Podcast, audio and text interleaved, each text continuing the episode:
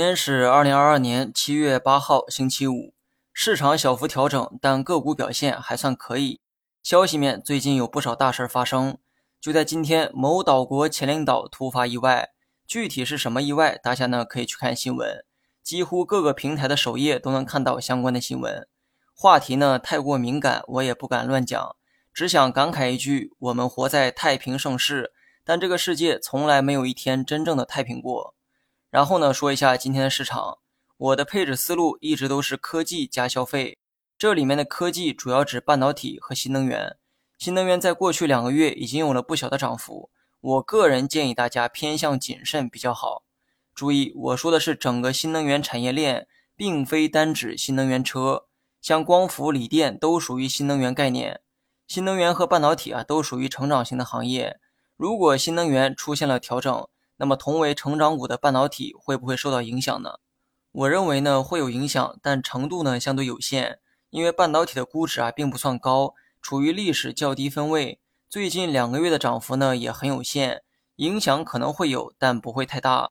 如果你的风险承受能力比较低，那么可以适当的减配。但我想说的重点是，比起减配低估的行业，高估的才是你需要留意的重点。那么另一个配置方向是消费。消费类行业呢非常多，我主要讲的是食品饮料行业。我认为消费股啊在下半年呢会有一定的表现，不要指望能大涨，它毕竟不是成长类型，估值的波动不会太大。对于消费股而言，至暗时刻已经过去，大消费的至暗时刻就是去年，因为当时估值太高，导致股价高位回落，跌了整整一年时间。二零二一年股市没跌，只是震荡，但消费股啊却是大跌。到了二零二二年初，股市出现大跌，但消费股的跌幅呢却在收窄。对比之后，你会发现消费股它正在止跌。年初的时候，股市跌幅很大，加上疫情的影响，很多消费数据啊也不理想。但是呢，即便如此，消费股的跌幅却非常有限。而到了下半年，整体经济会慢慢的复苏，上半年实施的政策也会慢慢的发挥作用。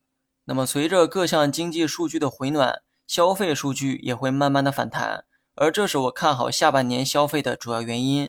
当然了，一切呢仅是我个人的判断哈。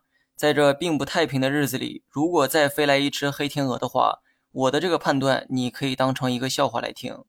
大盘方面呢，就简单略过哈。